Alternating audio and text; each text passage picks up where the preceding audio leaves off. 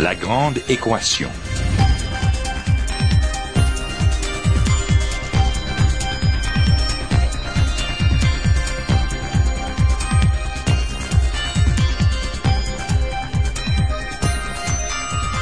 Ici Normand Mousseau, bienvenue à La Grande Équation, votre rendez-vous hebdomadaire avec la science.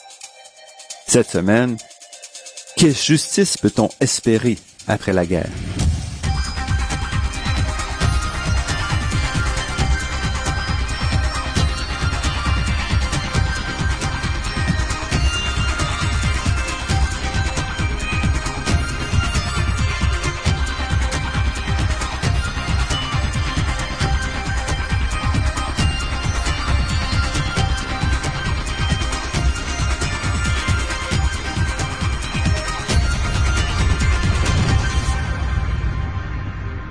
Notre vision de la guerre a beaucoup évolué au cours des siècles, avec peut-être une transformation radicale depuis la Première Guerre mondiale, avec l'accélération des moyens de communication et l'intensification des moyens de destruction.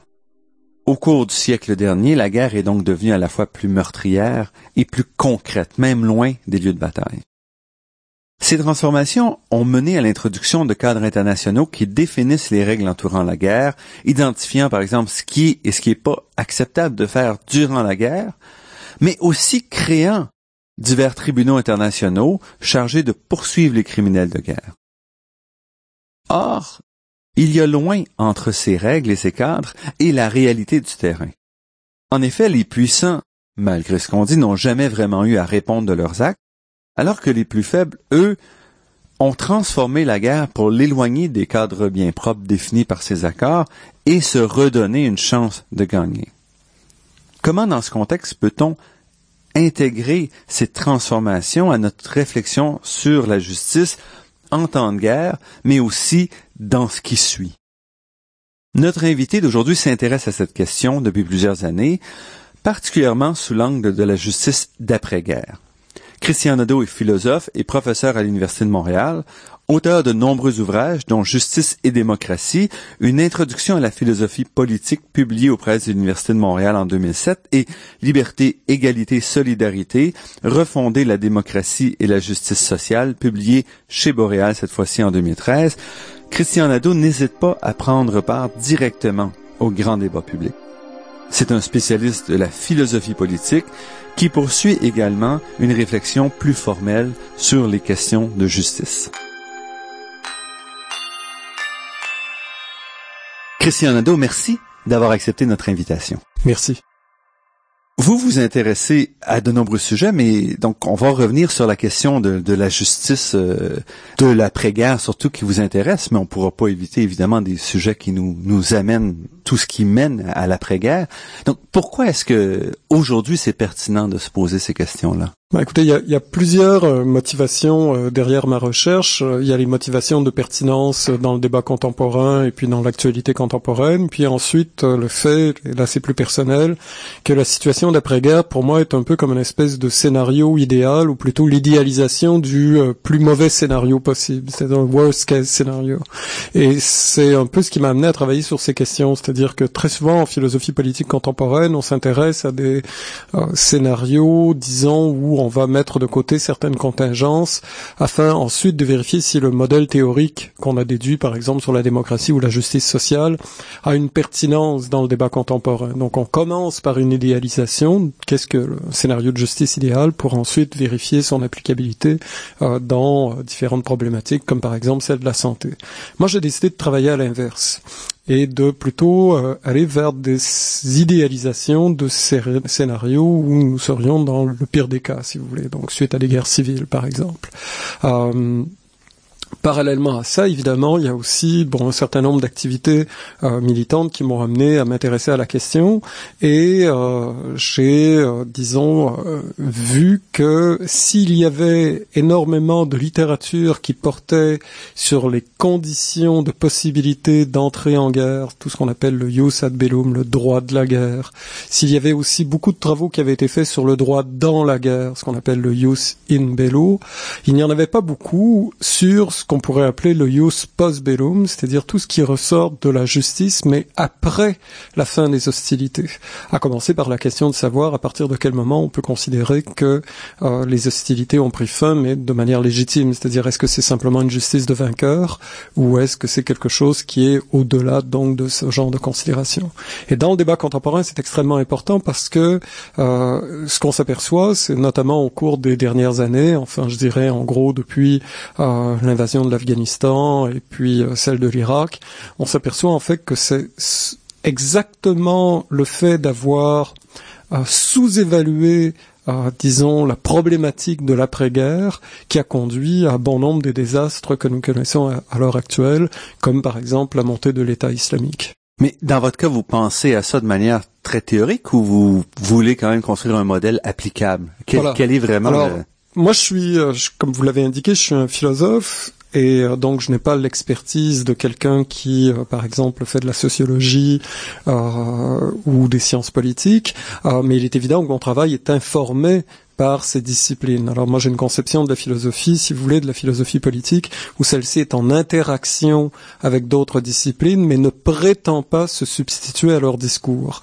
Alors qu'il y a d'autres auteurs, même dans la discipline qui est la mienne, qui vont avoir une approche beaucoup plus empirique, qui vont avoir une approche beaucoup plus, euh, je dirais pas informée, parce que j'aurais quand même pas dire que la mienne ne l'est pas, mais qui euh, vont se mettre un peu dans le même registre que les sciences sociales. Et moi, ça m'a toujours un peu gêné.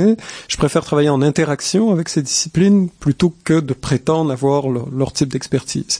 Euh, au final, ce que cela suppose, c'est que, euh, disons, mon travail euh, propose un certain cadre normatif, un certain cadre, disons, sur qu'est-ce que nous pourrions imaginer comme des situations de justice idéale dans des situations où euh, les individus n'ont pas accès à des ressources, par exemple, euh, essentielles, où les conflits sont encore très visibles, euh, où la question de la mémoire publique, par exemple, divise les partis, et ainsi de suite. Donc, il n'est pas question de dire on repart, par exemple, d'un peuple euh, qui ne connaissait ni loi ni table Absolument et on pas. voit comment pas. on construit Voilà, voilà.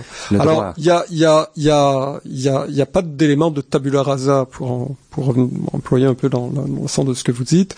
Euh, bien au contraire, nous devons tenir compte d'une part euh, de circonstances locales, c'est-à-dire comment s'est développé le conflit, euh, euh, comment est-il apparu, euh, comment euh, comment s'est-il résolu entre guillemets, puisque si- précisément la problématique qui est la mienne, c'est surtout parce que justement le conflit ne s'est pas véritablement résolu. Un cas paradigmatique, c'est le Liban, euh, où j'ai fait un voyage il n'y a pas si longtemps, où on sent très bien que euh, si la guerre est terminée en principe, euh, il y a une guerre larvée, il y a, disons, une, une possibilité de résurgence du conflit parce que toutes les factions sont encore présentes.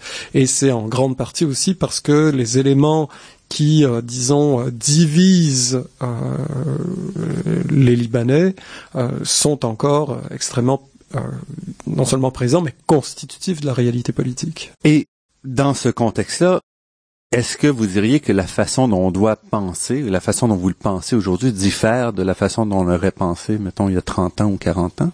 Euh, oui, je, je, je crois que oui. Alors d'une part, bon, la, la, je pense que euh, la philosophie auparavant, tourne dans les années 60-70, c'était vraiment dans ses premiers pas. Il y avait le livre euh, classique très important de Michael Walzer, euh, Guerre juste et injuste, qui euh, balisait un peu le, le domaine. Mais c'est vraiment depuis une quinzaine d'années environ que se sont développées énormément d'études philosophiques sur toute une série de sujets, dont celle touchant la justice d'après-guerre. Et euh, ce qui est intéressant, c'est que nous ne sommes pas simplement en dialogue avec nous-mêmes, nous sommes véritablement en dialogue avec des gens qui euh, travaillent sur le terrain. Et ceux-ci sont de plus en plus à l'écoute du type d'approche qui est la nôtre. Euh, il ne s'agit pas autrement dit de croire qu'il suffit d'une observation la plus comment dire la plus neutre possible, la plus euh, la plus détaillée possible pour qu'émerge une solution. Euh, ce n'est pas comme si la solution, autrement dit, se trouvait sous nos yeux. Euh, très souvent, en fait, la solution suppose qu'on imagine des scénarios qui, a priori, nous semblent très peu probables ou plausibles, parce que on a l'impression que tout contredit ces scénarios. Par exemple, je ne sais pas moi, euh, celui d'une instruction publique qui se ferait sur sur la base d'un principe de réconciliation nationale, par exemple, surtout dans les cas de situations d'après d'après guerre civile.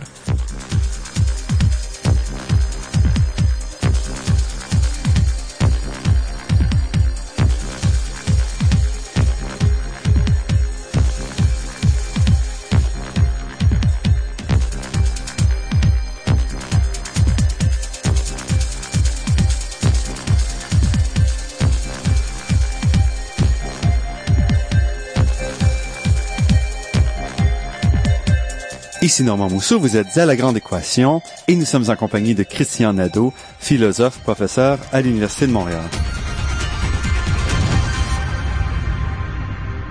Christian Nadeau, on vient d'arrêter sur la question justement des tribunaux d'après-guerre. Donc, qu'est-ce qui vous intéresse? Quand on parle de justice après-guerre Qu'est-ce que c'est? Est-ce que c'est comment on remet en place un système de justice qui va traiter les, crimes communs, les vols, la question des contrats et tout, ou est-ce que c'est une façon de, de faire le, bilan, si on veut, de la guerre euh, qui vient de se, terminer il y, a, il y a, deux approches hein, pour pour dire les choses de manière un peu grossière. Là, il y a deux approches. Il y en a une première qui est disons plus modeste, euh, entre guillemets, euh, qui consiste à dire que essentiellement ce qu'il faut faire, c'est fermer les livres. Hein. C'est une expression du euh, sociologue et philosophe Jan Elster, qui, dans un livre intitulé justement Closing the Books, dit qu'essentiellement ce qu'il faut éviter, c'est de se livrer à une justice spectacle et qu'il faut faire en sorte que les exactions qui ont été commises soient, disons, jugées par un véritable tribunal qui a une légitimité, qu'il soit international euh, ou euh, national.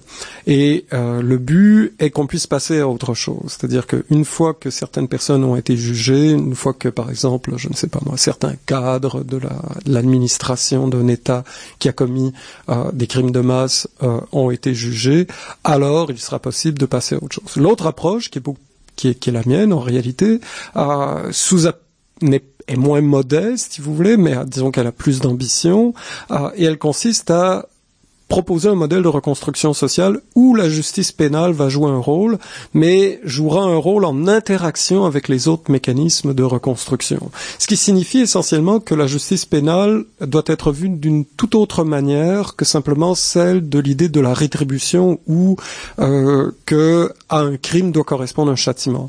Euh, essentiellement, l'approche qui est la mienne voit la justice pénale dans une perspective qu'on appelle en philosophie conséquentialiste, c'est-à-dire ce qui compte essentiellement, c'est que par nos actions, nous obtenions les meilleures conséquences possibles.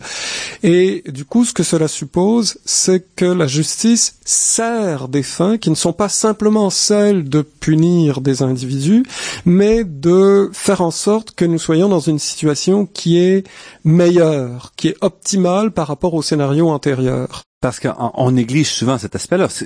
tout l'aspect tribunal, c'est de dire finalement, c'est quelques méchants entre guillemets qui, sont jugés, Or, normalement, les conflits ont quand même une base qui est beaucoup plus large que certains, que, les gains de certains ça, ça crée des problèmes parce que voyez-vous, ce qu'on ce qu'on a assisté, par exemple, c'est le cas du Rwanda, c'est-à-dire on va juger un, certain nombre d'individus et là ensuite on s'aperçoit en fait qu'il y a tout ce qu'on appelle les gens qu'on appelle les petites mains, c'est-à-dire ceux qui vont avoir vraiment commis le génocide.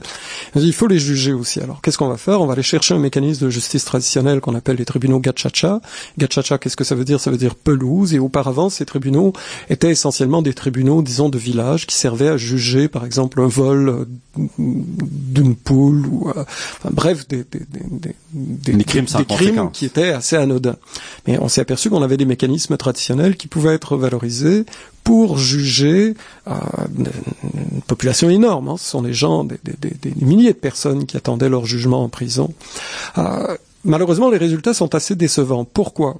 Les résultats sont assez décevants, et c'était assez prévisible, parce que derrière l'utilisation de mécanismes traditionnels, en fait, c'est une conception très, disons, occidentale, si on veut, euh, une, conception très rétributive, l'idée selon laquelle euh, une personne a commis un crime, elle doit être châtiée d'une manière ou d'une autre. En tout cas, elle doit être jugée en fonction, disons, d'une pénalité, d'une sanction. Euh, ce, ce, qui est très intuitif. Mais lorsqu'on se retrouve avec des crimes à très très grande échelle, en fait, ce qui n'est pas interrogé, c'est la structure d'ensemble, c'est-à-dire c'est la logique qui rend des massacres de, masse possibles. Euh, donc on se retrouve en fait à juger, même lorsqu'on juge énormément de gens, des milliers de personnes encore une fois, on se retrouve en fait à, juger des épiphénomènes, c'est-à-dire on juge des acteurs du conflit, mais on ne juge pas ce qui a rendu le conflit possible ou ce qui euh, fait en sorte qu'il va se poursuivre d'une manière ou d'une autre euh, selon les circonstances, selon le nombre des années. Euh, donc l'idée qui est la mienne est celle de ce qu'on de ceux qu'on appelle, les, disons, dans le gros le, mécanisme de la justice transitionnelle. C'est vraiment cette idée que un mécanisme de justice dans un contexte d'après-guerre ne doit pas simplement viser à réparer des exactions ou à dénoncer des coupables de, crimes majeurs ou d'avoir participé à ces crimes, mais d'essayer de voir quelle est la composition sociale, quelle est la, quelles sont les normes en présence mais si vous prenez un, conflit, euh, vous pouvez nous donner un, exemple un peu mhm. plus euh, précis bah, Prenons par exemple le cas de l'Irak. Alors on a fait beaucoup de, travaux sur la manière dont les, euh, les Américains essentiellement, il ne faut pas se cacher, ont voulu gérer la situation en Irak une fois Saddam Hussein renversé. Alors on s'aperçoit en fait que le pari qui était le leur a mené à une redistribution des rôles entre sunnites et chiites qui au final, a posé de très sérieux problèmes et a fini par donner lieu à un rééquilibrage qu'il n'avait pas prévu des forces en présence, euh, que ce soit en Iran, en Irak ou euh, dans les pays limitrophes. Alors, graduellement, se, se, sont développées des factions armées qui n'étaient pas du tout anticipées par l'armée américaine, ce qu'ils auraient pu très bien euh, anticiper avec les moyens qui sont les leurs. Mais bref, on se retrouve dans une situation qui est pire encore, d'une certaine manière, que lors de la dictature de Saddam Hussein. Euh, alors ensuite, on pourra, vous et moi, si vous voulez, évaluer si véritablement nous sommes dans une situation qui est pire encore. Mais de manière générale, on s'entend pour dire que... On s'entend moins que le, conflit, on n'a pas réglé le problème. Voilà, s'éternise, euh, que la que la, la, situation en Syrie en est, partie, en est en partie redevable, etc., etc. Donc, euh, il y a aussi beaucoup d'éléments comme ça qu'on peut retrouver dans les suites, disons, de ce qu'on a appelé le, le, le printemps arabe, c'est-à-dire par exemple la, la, la révolution libyenne avec l'intervention française qui a été très mal menée, qui n'a pas été du tout pensée dans une optique de longue durée, qui essentiellement se voyait comme une intervention qui devait être ciblée, qui allait permettre de faire, de se débarrasser de Kadhafi pour ensuite donner sa, sa liberté au peuple, au peuple libyen, on voit très bien quel est le résultat aujourd'hui. Mais dans les deux cas, est-ce que c'est un problème de justice ou c'est un problème qu'on est parti en laissant une société euh, sans structure C'est-à-dire euh, qu'on est parti, on est, on est on a fait une intervention, il faudrait d'abord discuter de la pertinence de l'intervention, mais à supposer qu'elle le soit, ou en tout cas à supposer qu'elle ait une quelconque légitimité, on l'a fait sans réfléchir au lendemain de la guerre. Un peu comme si nous pouvions intervenir et euh, laisser ensuite les choses en plan. Vous savez, c'est dans une logique euh, qui va paraître assez dissemblable, mais c'est un même problème lorsque des interventions policières ciblées, par exemple dans le crime organisé à Montréal, vont euh, faire des frappes dans les gangs de rue, mais n'auront pas de programmes sociaux qui vont permettre que la, le travail ne soit pas à refaire au bout de, disons, d'une semaine ou dix jours. Euh, si il n'y a pas, disons, d'intervention sociale qui euh, favorise, bon, qui, qui d'une part diminue la paupérisation des quartiers, qui fait en sorte que l'option du gangstérisme n'apparaît pas quelque chose, disons, de, de, de tentant pour des jeunes, alors évidemment que la, le, le, gangstérisme va reprendre de plus belle. Mais est-ce que c'est un problème de justice après-guerre ou c'est un problème de, de société d'après-guerre? C'est un problème de justice à partir du moment où on pense qu'un État doit se reconstruire selon des paramètres qui sont acceptables pour tous. Alors, l'idée de la justice ici, ce n'est pas simplement le fait que nous avons un devoir à l'égard de sociétés comme par exemple la société libanaise ou la société irakienne ou la société, euh, que sais-je, syrienne, la société civile syrienne. Ah, il y a de cela aussi, parce que nous avons une responsabilité, mais il y a aussi des paramètres de justice qui doivent être intégrés à la manière dont nous pensons les suites du conflit. Et ça, ça se vérifie à plusieurs niveaux. Ça se vérifie par exemple lorsqu'il s'agit d'organiser des élections. Ça se vérifie lorsqu'il s'agit euh, de dialoguer avec les partis en présence. Ça se vérifie dans l'aide humanitaire, c'est-à-dire euh, de quelle manière est-ce que cette aide humanitaire sera faite, et ainsi de suite. Ou alors ça se vérifie parfois par exemple lorsque euh, des pays vont être étranglés par des par des, des sanctions économiques d'après-guerre. On l'a vu pour l'Allemagne, on l'a vu aussi pour l'Irak.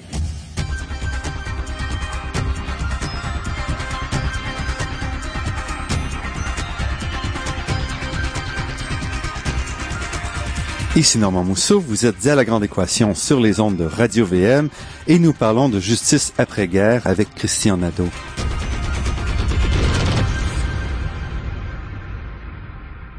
Il y a eu des cas où la justice après la guerre a repris. On pense par exemple à la fin de la Deuxième Guerre mondiale avec le Japon, avec l'Allemagne, si on pense aux pays, euh, aux perdants, euh, où on a été capable de reconstruire quand même assez rapidement une société euh, fonctionnel qui a été capable d'aller de l'avant. Oui, bien sûr. Euh, la... Alors, ce qui est intéressant en fait, c'est qu'on s'aperçoit que dans ces sociétés, très souvent justement, c'est parce qu'il y a eu des fonds qui ont été injectés pour faire en sorte que cette société puisse se reconstruire. C'est-à-dire, il y, a, une différence énorme, si vous voulez, entre le scénario de l'Allemagne après la Première Guerre mondiale et le scénario de l'Allemagne après la deuxième guerre mondiale. Si nous avions répété les, erreurs donc du euh, de, la première guerre mondiale, eh bien, il n'aurait pas été étonnant que l'Allemagne se retrouve dans une dans de nouveaux rapports de force ou que d'autres puissances qui ont été, disons, écrasées après la deuxième guerre mondiale se retrouvent dans la même logique. Euh, donc, il faut faire toujours attention, autrement dit, de euh, la manière dont on traite les adversaires, si vous voulez, une, fois que euh, le conflit est terminé. Ça, c'est un élément qui fait partie disons, davantage des principes de ce qu'on appelle la justice d'après-guerre, le jus post bellum, que la justice transitionnelle. Vous savez, la justice transitionnelle, dans le fond, c'est un mécanisme assez large qui n'inclut pas seulement les conflits, euh, disons, militaires. Ça peut être aussi, par exemple, ce qui m'intéresse beaucoup, euh, les questions d'après-dictature. C'est-à-dire, que se passe-t-il lorsque, par exemple, et c'est pas nécessairement par un coup d'État, mais on peut imaginer, par exemple, que, euh, un peu à la manière de certains pays de, de l'Amérique latine, la, la, la, dictature, en quelque sorte, tombe d'elle-même. Euh, Parce que d'une certaine façon, si, si on regarde l'Allemagne et le Japon, c'était des sociétés qui étaient déjà très structurées. Donc elles sont tombées, mais elles avaient quand même derrière une structure sociale qui existait. Voilà. La, et toute la question, c'est le cas dans les dictatures. Toute la question, c'est de quelle manière est-ce que cette structure sociale, quelles, sera, quelles seront les conditions d'interaction de des éléments de cette structure sociale. Si vous avez des éléments d'interaction qui ne sont pas dans une logique d'équité, alors ce qui risque de se produire, c'est que vont se développer, euh, disons, euh, des, d'autres types de mécanismes, c'est-à-dire que les individus vont aller, les individus ou les agents collectifs vont aller chercher les intérêts là où ils se trouvent. S'ils ne les trouvent pas par le biais de mécanismes équitables, alors ils les trouveront par d'autres moyens. Euh, pour le dire dans des, termes beaucoup plus simples, si vous avez une société qui ou un groupe social qui est constamment humilié euh, et qui ne peut même pas faire reconnaître ses revendications de base, des revendications que normalement nous devrions, que n'importe quel individu de bonne fois jugerait légitime. S'il ne peut pas faire reconnaître ses, revendications, alors il passera par d'autres moyens. C'est-à-dire que graduellement, euh, il quittera les paramètres de la légitimité et utilisera plutôt euh, ceux de, par exemple, de la violence ou ceux de d'autres moyens que, euh, par exemple, que les moyens démocratiques. Les échecs qu'on vit depuis au moins une quinzaine d'années, et dans certains cas depuis plus longtemps, est-ce que c'est dû à l'absence de modèles philosophiques comme vous développez ou c'est plutôt parce qu'on... Je dirais plutôt que c'est parce qu'on s'en préoccupe pas, parce que bon, euh, il serait faux de dire qu'il y a qu'il n'y a pas de modèle euh, analogue au mien. Moi, je m'inscris dans une tradition qui est en pleine effervescence, bon, qui qui existe depuis au moins l'Antiquité. Des réflexions sur la guerre juste, il y en existe depuis au moins Aristote et Augustin. Euh, ensuite, il y a une, disons, une, revitalisation, si j'ose dire, au XVIe, XVIIe siècle, notamment avec un auteur comme Grotius dans le droit de la guerre et de la paix.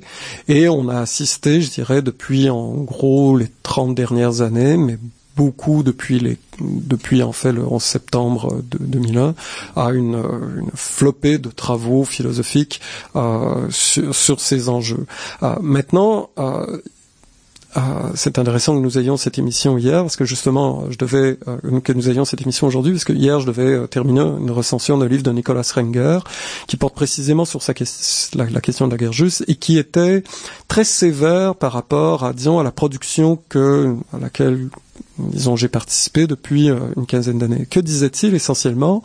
Euh, Son idée était que normalement les mécanismes de la guerre juste, c'est-à-dire la manière de penser les paramètres de la guerre juste, visaient essentiellement à restreindre la possibilité d'avoir recours aux moyens militaires. Mm-hmm. Alors que, dit-il, et c'est une critique qui mérite d'être euh, évaluée, la réception du discours sur la guerre juste dans le débat public, je ne parle pas simplement du débat universel, mais dans le débat public, dans le débat politique, essentiellement tient lieu plutôt de caution, de légitimation de euh, des, moyens armés. Donc, au lieu d'être moyens restrictifs, mhm. en fait, les théories de la guerre juste, d'après lui, sont devenues des espèces d'outils de de valorisation, d'un accroissement des moyens d'action, comme par exemple. Euh, là, un exemple de cela, c'est qu'il y a une littérature très importante en ce moment sur l'usage des drones. et ce qui est assez euh, qui pourrait être assez choquant, par exemple, pour vos auditrices, vos auditeurs, c'est qu'une bonne partie de cette euh, littérature ne consiste pas à condamner en soi l'usage des drones et même de l'assassinat ciblé par les drones, mais plutôt de penser dans quel cadre est-ce que cela pourrait être acceptable.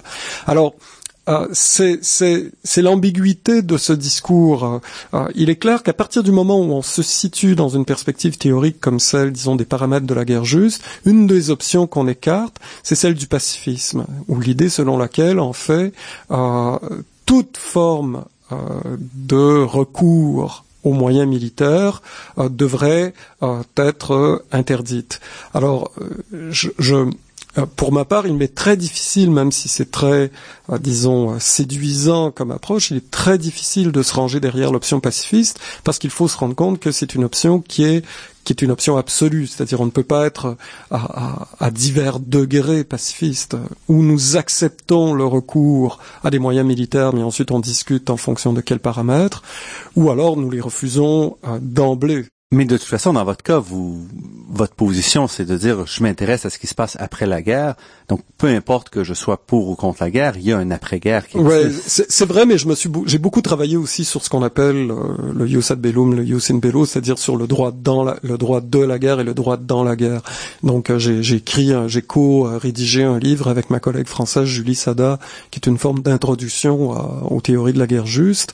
Euh, j'ai fait plusieurs textes, notamment notamment sur euh, la question, par exemple, de ce qu'on appelle l'analogie entre l'État et l'individu. C'est-à-dire, si vous considérez que, par exemple, pour prendre un, scénario très intuitif, si vous considérez que euh, vous, euh, si quelqu'un vous agresse dans la rue, vous avez le droit de vous défendre. Enfin, on va juger normal que vous vous défendiez. Alors on se dit, ben, c'est vrai dans, dans ce cas-là, si c'est vrai pour un individu, ça devrait être vrai pour un État.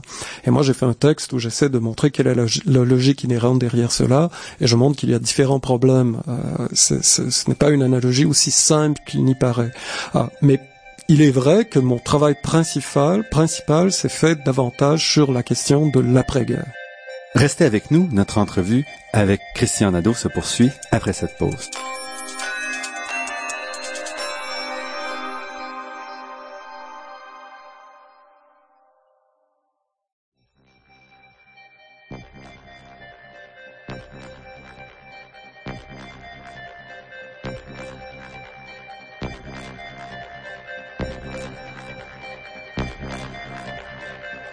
Ici Normand Mousseau, vous êtes à La Grande Équation et nous sommes en compagnie de Christian Nadeau, philosophe, professeur à l'Université de Montréal et auteur de nombreux ouvrages dont Justice et démocratie, une introduction à la philosophie politique publiée aux presses de l'Université de Montréal. On a parlé donc un petit peu de ce qui prépare à la guerre et de, la guerre juste. Je veux revenir quand même sur le, thème de dire comment est-ce qu'on prépare l'après-guerre, comment est-ce qu'on construit. Euh, est-ce que les modèles sur lesquels vous travaillez permettent de s'appliquer dans le cas des guerres qu'on connaît aujourd'hui, où finalement on a vu un déplacement assez important des guerres étatiques, donc plutôt formelles, déclarations de guerre avec des règles qu'on suit plus ou moins, au moins sur papier, à des guerres aujourd'hui qui se déplacent, qui sont extrêmement floues et où même la notion de combattant, non combattant, de pays, d'État disparaît, s'évapore. Mm-hmm. Alors il y aurait trois paliers, si vous voulez, pour vous euh, pour vous répondre. Un premier qui est, euh, disons, juridique, c'est-à-dire que oui, il y a une question d'applicabilité, disons, des principes normatifs de la justice d'après-guerre en dialogue avec le droit international, notamment tout ce qui touche le droit de la guerre et de la paix, mais aussi euh, au-delà de celui-ci, c'est-à-dire par exemple sur les ententes commerciales qu'il peut y avoir avec des pays qui sont en situation, euh, disons, euh, trouble ou qui sont, disons, en porte-à-faux par rapport à, prenons par exemple l'Iran qui se retrouve dans, une situation difficile, notamment en, en, durant cela aux pressions d'Israël. Alors ça, c'est un premier élément. Deuxième élément, ce serait euh, essentiellement la pratique du terrain, c'est-à-dire euh, non pas que les philosophes vont aller sur le terrain, ils le peuvent, mais ce n'est pas, disons, peut-être leur euh, là où ils sont le plus utiles, selon moi. mais c'est surtout, c'est de voir qu'ils sont en interaction avec, disons, toute une série de notions, comme par exemple, ou de, de, disciplines comme l'anthropologie, la, la sociologie, etc. Alors, pour prendre un exemple plus précis, prenons le cas de la mémoire publique, c'est-à-dire comment est-ce que nous pouvons penser une justice d'après-guerre au sujet de la question de l'histoire ou du statut de l'histoire, c'est-à-dire quels seraient les paramètres qui feraient en sorte que nous pouvons, par mhm. exemple, au niveau de l'enseignement de l'histoire publique, euh, proposer des manuels qui ne sont pas simplement l'histoire des vainqueurs, mais qui sont véritablement une tentative de reconstruction de la complexité des enjeux en présence au moment du conflit. Alors, ça peut paraître euh, aller de soi, mais la plupart du temps, c'est quelque chose qui n'existe pas. C'est-à-dire, la plupart du temps, nous avons soit des manuels d'histoire qui sont très ou alors c'est des manuels où en fait on, en est à se demander pourquoi il y a eu un conflit. C'est-à-dire c'est tellement lignifiant, voilà, on escamote les raisons du conflit, etc., etc. Bon, alors ça c'est un deuxième Donc on escamote palier. L'autre palier, je vous dirais, c'est plutôt euh, quelque chose qui est euh, euh, qui, disons, qui est plus récent, c'est tout ce qui touche en fait des questions de responsabilité liées à, à des actes, mais dont l'évaluation est disons, euh, rendue difficile par le développement de nouveaux nouvelles réalités militaires. Euh, l'exemple du drone est un bon exemple, c'est-à-dire, euh, dans fond, de quelle responsabilité parle-t-on? C'est-à-dire, est-ce qu'on peut vraiment dire que la responsabilité mm-hmm. incombe, par exemple, à celui qui pilote le drone ou à celui qui a donné les ordres, etc. et ça, c'est alors certains diront que c'est un, faux problème, mais ce qu'on s'aperçoit en fait, c'est qu'il y a, disons, dans le développement technologique euh, de, des interventions armées, un certain nombre de problématiques qui vont ressurgir euh, et qui vont être de plus en plus difficiles à traiter, parce que c'est comme si, si vous voulez, les moyens de la guerre finissent par avoir une logique qui leur est propre en dehors des agents qui commandent les interventions.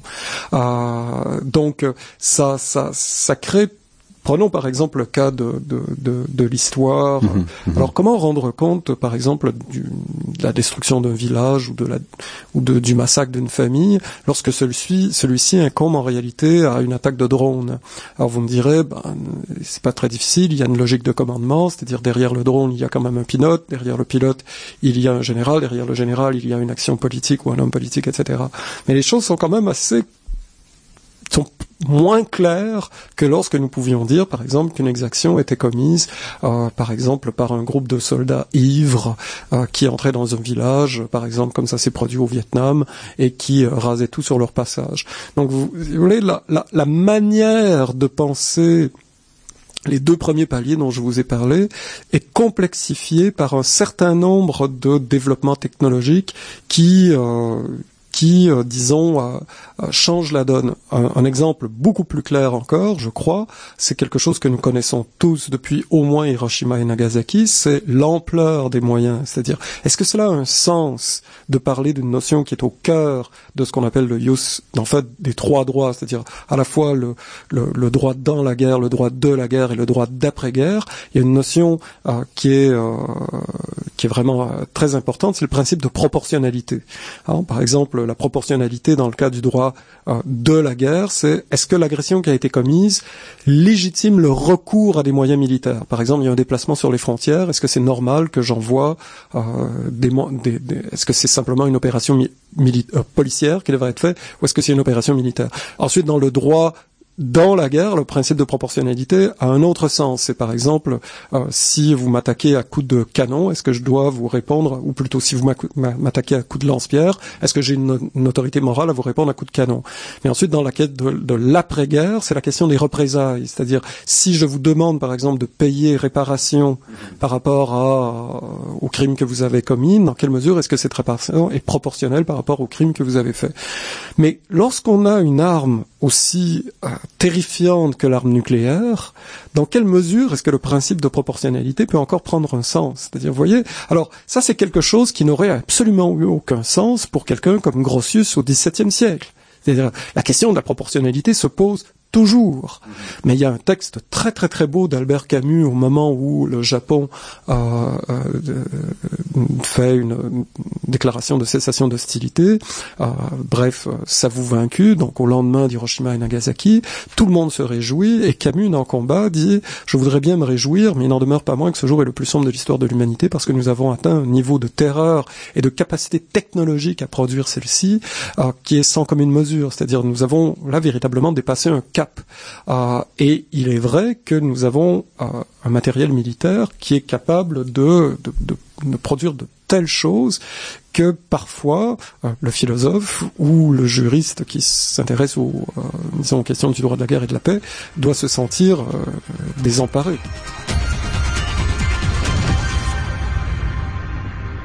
Christian Nadeau, si on revient à l'après-guerre, quel est le, but de cette justice d'après-guerre? On peut imaginer dans un premier temps de ramener la société dans un état où on peut aller de l'avant, où au quotidien, on a une certaine structure et on est capable vraiment d'avancer. Il y a aussi la question de dire est-ce qu'on peut régler des tensions? Ou est-ce qu'on peut euh, on pense par exemple aux commissions vérité et conciliation qui vont dire on va essayer en plus de créer un monde où on va être capable de vivre ensemble euh, par-dessus ce qui s'est passé? Alors je dirais qu'il y a là encore il y aurait disons deux types d'approches. Euh, encore une fois, je vais employer mon expression, une modeste, une un peu plus ambitieuse, et malheureusement, je suis du côté de la version un peu plus ambitieuse. Je dis malheureusement parce qu'elle est forcément plus, euh, euh, comment dire, difficile plus difficile à atteindre. Les objectifs sont, euh, mais néanmoins, elle me semble préférable. Alors, la version, disons, modeste, consisterait à dire, ce qu'il faut, c'est viser une pacification. C'est-à-dire, euh, d'abord et avant tout, il faut que les gens cessent de s'entretuer. Euh, et puis ça durera le temps que ça durera. Donc euh, il y aura par exemple des mécanismes d'entente pour euh, déposer les armes, il y aura des ententes pour euh, que les différents chefs de parti puissent, euh, euh, disons, ne pas être complètement humiliés, etc., etc. Bon, bref, on essaie de faire taire les armes pour un certain temps. Le problème avec ce genre d'approche, c'est que malheureusement, très souvent, elles sont pensées de manière temporelle, ponctuelle, et faute de mieux demeurent. Alors que se passe-t-il? Comme il n'y a rien d'autre, comme il n'y a pas d'ambition plus forte au niveau de la recomposition du euh, tissu social ou du lien social, alors les fractions, les tensions demeurent et tout peut exploser. Et même parfois peut exploser de manière pire encore que dans le scénario initial où il y avait la guerre.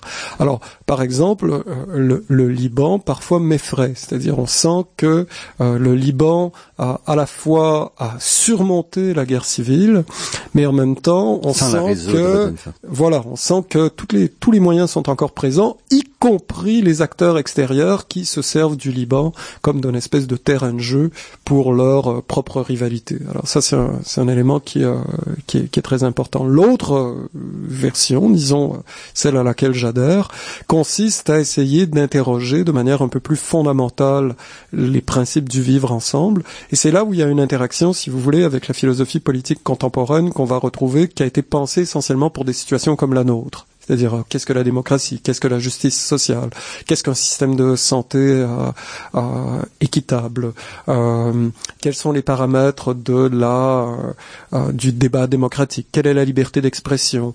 Quels sont les principes de la tolérance? Vous voyez, tout mhm, un mhm. ensemble de questions qui, au départ, ne semblent pas du tout pertinentes pertinentes pardon pour une société qui, au contraire, elle, doit commencer par le commencement, c'est-à-dire tout simplement euh, faire la paix.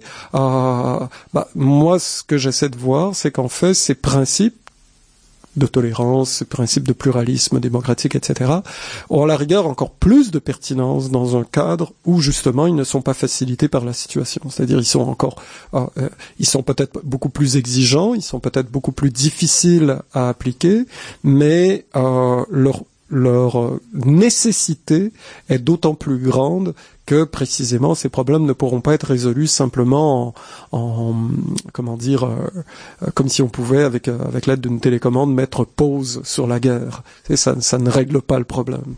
Et ça revient un petit peu à ces essais-là, si on veut, des commissions vérité et conciliation. On essaie peut-être un peu d'arriver dans la direction que vous proposez. Oui, alors il y a, y a, eu des expériences très intéressantes, dont les commissions de vérité et réconciliation, avec des succès divers. Je dirais que certains ont eu davantage de succès que d'autres. Et puis, dans certains cas aussi, ce qu'on s'aperçoit en fait, c'est que ces commissions, malheureusement, sont euh, orientées par des intérêts politiques. Euh, c'est-à-dire que essentiellement, on l'a vu, euh, on l'a vu au Rwanda, on l'a vu au Congo, euh, on l'a vu aussi, par exemple, bon, au Cambodge, des scénarios où en fait, là, essentiellement, les mécanismes de vérité et réconciliation servent davantage à accorder plus de légitimité au pouvoir en place. Mhm. C'est-à-dire à une forme d'acceptabilité sociale, pour employer une expression à la mode, euh, du, du, pouvoir en, place. Euh, ça, le problème, c'est qu'évidemment, euh, ça ne ça n'a aucune crédibilité. C'est-à-dire que la population va accepter de jouer le jeu jusqu'à un certain point et c'est souvent finalement le, gagnant qui utilise ça, pour légitimer la, structure finale. Le, le, le problème avec, euh, disons, euh, très souvent, c'est que ces mécanismes de commission de vérité et réconciliation, c'est par définition, n'ont pas d'autre choix que de faire avec euh, les éléments qui sont sur place. Mhm. C'est-à-dire que même dans le meilleur des cas, lorsqu'ils ne sont pas instrumentalisés, dans la mesure où cela est possible, ils sont bien obligés de faire avec ce qui est sur place. Alors que un véritable mécanisme de vérité et réconciliation, si par exemple il y avait une chose telle en Irak, euh, ben évidemment parmi les partenaires qui devraient siéger, c'est les États-Unis. Comprenez? C'est-à-dire que euh, les premiers qui devraient être amenés à dire la vérité, c'est des gens comme Donald Rumsfeld. Euh, on a des raisons de croire que ce n'est pas demain la veille. Mais pour vous, il y, a, des mécanismes que vous entrevoyez dans, dans votre réflexion sur les, les structures pour ma part, je vois, disons, il y, a des, il y a des mécanismes qui sont, encore une fois, euh, locaux, comme par exemple celui de la reconstruction de la mémoire. Quand je dire reconstruction, c'est euh, la mémoire, vous savez, en réalité, c'est pas simplement ce qu'il y a dans nos têtes, c'est l'interaction, le dialogue qui est entre nous, et dans quelle mesure nous pouvons dire, voilà ce qui s'est passé. D'accord? Donc il y a l'histoire, ça, c'est le travail des historiens, si vous voulez.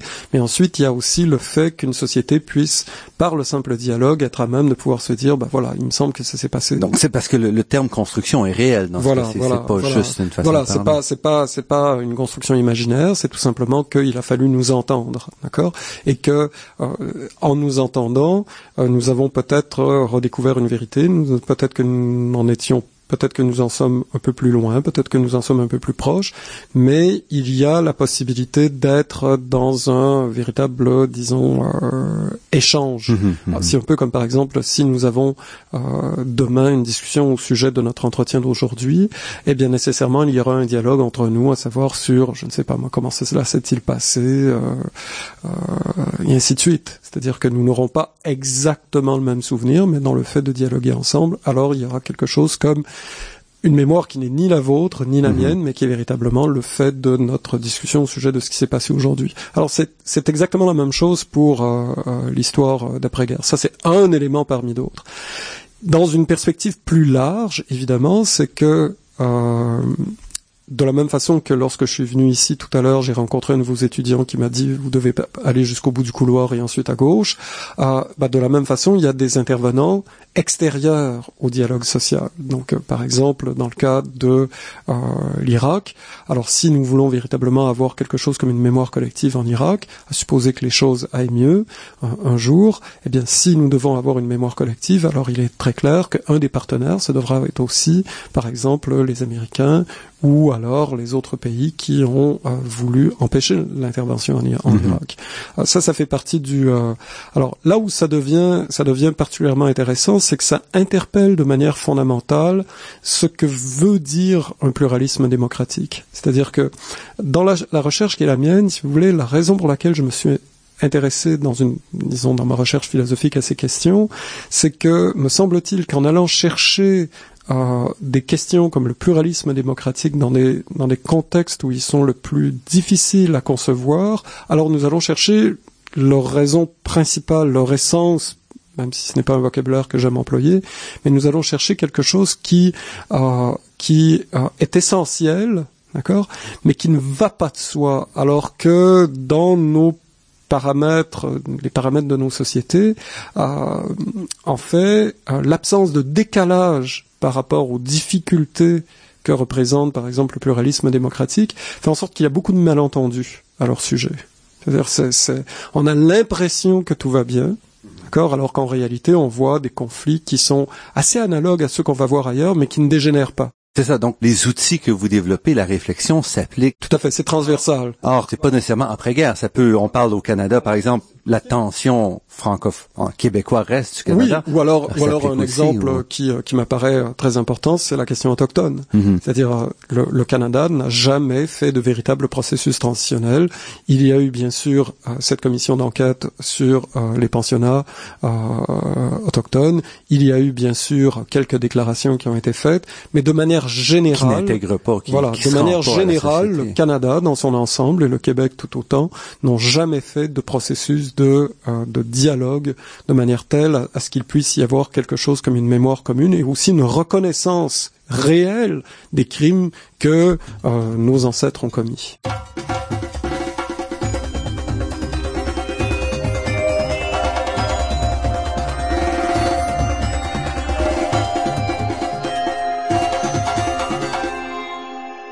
Ici Normand Mousseau, vous êtes à la grande équation sur les ondes de Radio VM et nous sommes en compagnie de Christian Nadeau qui nous parle de justice après la guerre. Qu'est-ce qui vous a amené, Christian Nadeau, d'abord à la philosophie politique et ensuite à ces questions? Je ne m'attendais pas à cette question, mais je vais essayer d'y répondre. Alors, euh, la, la, pour ce qui est de la philosophie politique, euh, bah, d'abord pour la philosophie, en fait, c'est au départ, je ne m'intéressais pas particulièrement à la philosophie. La philosophie, pour moi, était une porte d'entrée pour différentes disciplines, que ce soit la littérature, l'histoire, euh, les arts, etc., etc. Mais à chaque fois, je m'apercevais en fait qu'il y avait une dimension théorique mm-hmm. qui m'interpellait, même si j'apprécie la littérature pour elle-même. Mais j'aimais m'intéresser je, je m'intéressais donc un peu à, à la manière dont on réfléchissait sur un certain nombre d'objets en, en, sciences humaines pour l'essentiel. Euh, ensuite, la philosophie avec le mode de disons, qui lui est propre, euh, m'a davantage interpellé. Mais ça a été assez sur le tard, en fait. C'est en écrivant ma thèse de doctorat que je me suis aperçu que la philosophie pour elle-même m'intéressait de plus en plus. Parce que dans ma thèse de doctorat, je travaillais essentiellement sur des questions politiques, mais sur le 16e et 17e siècle. Donc un parti historique. Voilà. Donc mon travail était essentiellement un travail d'histoire des idées politiques que j'essayais d'aborder à la lumière, disons, des outils de euh, de la, de la philosophie. Euh, mais il est clair que lorsqu'on fait un travail d'historien, surtout un d'historien des idées politiques au XVIe, XVIIe siècle, euh, il y a un certain nombre de considérations. Euh, je ne sais pas, moi par exemple, j'ai lu beaucoup plus de livres qui n'avaient absolument aucune valeur philosophique au cours de ma thèse que de livres de philosophie à proprement parler. Parce que quand on travaille sur justement le XVIe, XVIIe siècle, et moi je travaillais beaucoup sur des auteurs dits mineurs, mais dont un seul, un peu plus connu, Jean Bodin, qui est le créateur du concept de souveraineté, euh, bah, ça m'obligeait à lire énormément de pamphlets, de libelles. J'ai lu par exemple, euh, je me souviendrai toujours le jour où j'ai eu sur ma table de travail le traité sur les duels de Savaron. Ah bien, je, me demande si j'étais pas le premier à l'ouvrir depuis euh, depuis le début du XVIIe siècle. J'exagère un peu. Là, il y a eu d'autres gens qui ont travaillé sur. donc, je travaillais beaucoup dans une mhm. perspective un peu foucaldienne d'archives, si vous voulez, de d'essayer de, voir quels sont les discours en place. Et euh, mais c'est un peu un, concours de circonstances, c'est-à-dire à la fois la philosophie de la religion m'intéressait beaucoup, mais aussi à, cette époque donc euh, les questions politiques liées au statut de la religion. Euh, graduellement, mon travail s'est développé pour être plutôt une réflexion sur la manière dont le scepticisme avait contribué à la pensée politique française au, XVIIe siècle. mais les enjeux, les motivations politiques étaient à la limite presque indépendante. C'est un peu comme si, disons, il y avait une partie de moi qui était intéressée par la philosophie, l'histoire, etc. Et pourquoi est-ce que j'étais orienté vers les considérations politiques? C'était parce que par ailleurs, j'ai toujours été quelqu'un d'assez, disons, euh, euh, engagé, militant, euh, bon, beaucoup plus ces dernières années. Que vous restez aujourd'hui en oui, avec la Ligue. Oui, alors maintenant je, suis devenu, je suis maintenant devenu président de la Ligue des droits et libertés, et puis j'ai un certain nombre d'activités militantes par ailleurs. Mais, ça, est-ce que ça recoupe sur... Oui, parlons de, ça parce que vous êtes président maintenant depuis depuis peu de, de la Ligue des droits et libertés. Alors là, oui, il y a des éléments qui recoupent. C'est évident que la Ligue des droits et libertés, ce n'est pas un, comment dire, ce n'est pas, euh, c'est un lieu collectif. Donc, euh, je, je, je, ne parle pas en mon nom propre lorsque je mhm. parle comme président de la Ligue des droits et libertés, mais il n'en demeure pas moins que j'y suis d'abord intervenu comme invité, ensuite j'ai été membre du conseil d'administration, ensuite dans l'exécutif, et puis maintenant la présidence, et, et c'est lié à, disons, une espèce de, d'enchaînement de, d'engagement militant. Euh, mais il est très clair que, disons, dans l'ensemble des mouvements sociaux qui existent au Québec, une organisation comme la Ligue est peut-être la plus proche de, de, mes intérêts, à la fois mes intérêts de recherche et mes intérêts militants. Alors le lien avec la philosophie, eh ben, ce qui est assez intéressant, vous savez, c'est que la chance que nous avons en philosophie, euh, c'est en un sens comme nous ramenons les problématiques à leurs principes de base et comme nous sommes assez habiles à à pouvoir, disons, aller chercher le squelette, si vous voulez, des que ce soit des interventions publiques ou, ou alors même des, euh, disons, des, des, propos scientifiques que nous pouvons entendre euh, de différentes disciplines, hein, de, mhm. que ce soit euh, les sciences pures ou les sciences naturelles ou encore les, les, les sciences humaines. il y a toujours une espèce de squelette argumentatif qui est toujours présent, si vous voulez, dans n'importe quelle discipline. Et, et et en ce sens-là, nous pourrions dire que toutes les disciplines font de philosophie, mais nous, nous ne faisons que ça. C'est-à-dire que c'est vraiment notre objet premier. C'est-à-dire que ce qui va m'intéresser si je vais entendre la conférence d'un historien, en dehors des faits qu'il va m'apprendre, c'est quelle est la thèse qu'il y a, qu'il en, qu'il en déduit. Et c'est la même chose, par exemple, que je vais retrouver euh, ailleurs dans les autres disciplines. Mais c'est aussi la même chose dans une certaine mesure, disons un certain nombre d'interventions politiques. C'est-à-dire que ce qui va m'intéresser dans le débat politique contemporain, et là je ne parle pas simplement du débat de la démocratie représentative, là je ne parle pas simplement des débats qu'on retrouve chez les élus, je parle de l'ensemble des interventions politiques que nous pouvons voir ou constater dans notre société. Ce qui va c'est vraiment, c'est à chaque fois, c'est de me poser la question pourquoi? Même lorsque j'ai tendance à être en accord avec ce que j'entends, je veux, je veux vraiment comprendre pourquoi. C'est-à-dire, si je ne suis pas en mesure de me le justifier, si je sens que je suis simplement en mesure de le justifier parce que disons, euh, c'est ce qui parle davantage à mon cœur ou c'est ce mhm. qui, euh, correspond à mes valeurs, etc. Alors tout de suite, il y a une espèce de petite euh, alarme qui intervient qui dit attention, vérifie. Et comment vérifier pour un philosophe? Ben, C'est toujours de vérifier la, la raison des effets, si vous voulez, c'est-à-dire de vérifier quel est, qu'est-ce qui soutient euh, en termes d'arguments une position ou une autre. Mais au-delà de ça, si vous êtes maintenant président de la Ligue des droits et libertés du Québec, ça implique aussi que vous avez une position euh, politique et orientée. Oui, bien sûr, oui. Alors là, là bon, d'une part, le, le, le, travail qui est le mien n'est en dans ma recherche n'est pas un travail, disons, qui se limite à des questions, disons, épistémologiques. C'est-à-dire, ce ne sont pas simplement les conditions de possibilité du savoir sur telle ou telle discipline qui vont m'intéresser. J'ai, j'ai aussi des engagements normatifs, et par normatif, j'entends des engagements normatifs moraux. Mhm. Je, je défends un certain nombre de principes d'accord En fonction de valeurs, en fonction bien sûr d'arguments qui soutiennent ces valeurs ou qui sont euh, qui corroborent ces valeurs. Et euh, ces mêmes principes, par exemple celui que j'ai euh, explicité dans un livre récent intitulé Liberté, égalité, solidarité, le principe de solidarité, à la fois il me permet de travailler dans une perspective scientifique, mais à la fois euh, revient aussi dans le type d'intervention militante que je vais faire. Euh, il y a à peu près aucune intervention, disons, militante euh, qui ne serait pas, qui n'aurait pas un que j'ai fait, qui n'aurait pas une espèce de correspondante dans ma recherche.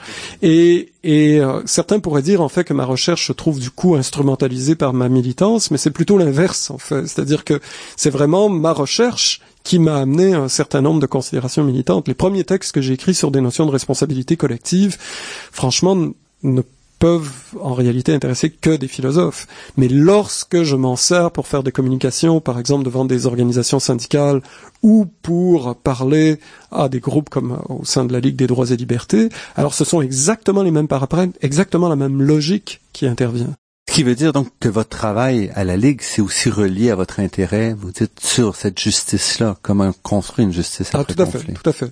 Là, là, ce que je, je pense que des euh, organisations comme la Ligue des droits et libertés sont essentielles pour euh, s'assurer que euh, des notions aussi fondamentales que celles de l'équité démocratique soient véritablement respectées. Il ne s'agit pas simplement de dire que des individus ont des droits et que ces droits sont, euh, disons, de toute façon garantis par les lois. Encore faut-il véritablement que les lois garantissent l'accès à ces droits et que les lois qui sont promulguées soient des lois qui euh, nous apparaissent acceptables, que nous, que nous pouvons défendre, qu'elles ne soient pas simplement des, des outils aux mains des politiciens. Et ça, c'est quelque chose qui est essentiel. Et pour ce faire, il doit y avoir d'une part une construction, disons, de la société démocratique qui soit véritablement encadrée, euh, donc c'est-à-dire une manière de penser les pouvoirs, si vous voulez, parce que ces pouvoirs sont quand même nécessaires. Moi, je suis pas du tout quelqu'un dans un esprit foucaldien qui critiquerait euh, la totalité des pouvoirs, etc. Je serais plutôt quelqu'un qui pense que euh, les, les, pouvoirs politiques ont leur rôle à jouer, à la condition qu'ils soient toujours sous surveillance. C'est-à-dire, autrement dit, que mhm. nous ne nous retrouvions pas dans une situation où nous sommes dominés. Et pour mhm. ce faire, ça demande des contre-pouvoirs. Et ces contre-pouvoirs, on les retrouve à différents niveaux, que ce soit les organisations syndicales ou des organisations comme la Ligue des droits et libertés. Christian Nadeau, on va s'arrêter ici. Euh, pour ceux qui veulent vous entendre plus, vous êtes aussi chroniqueur, entre autres, à l'émission Radio-Canada. Plus on est de fous, plus on lit. Vous écrivez régulièrement dans les journaux. Vous avez plusieurs livres grand public aussi. Christian Nadeau, professeur au département de philosophie de l'Université de Montréal. Je vous remercie beaucoup pour cette entrevue. Merci beaucoup.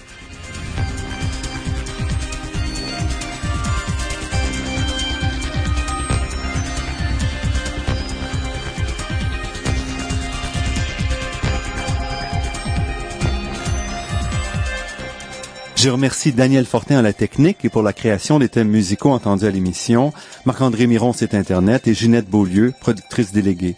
Je remercie également le Fonds de recherche du Québec, la Fondation familiale Trottier et l'Université de Montréal pour leur contribution à la production de cette émission. Vous pourrez réentendre cette émission et toutes les autres en vous rendant sur le site Internet de La Grande Équation. L'émission est également disponible sur la page Université de Montréal de iTunes U. Ici Normand Mousseau, au nom de toute l'équipe, je vous dis à la semaine prochaine et d'ici là, Restez à l'écoute de Radio VM pour découvrir votre monde sous toutes ses facettes.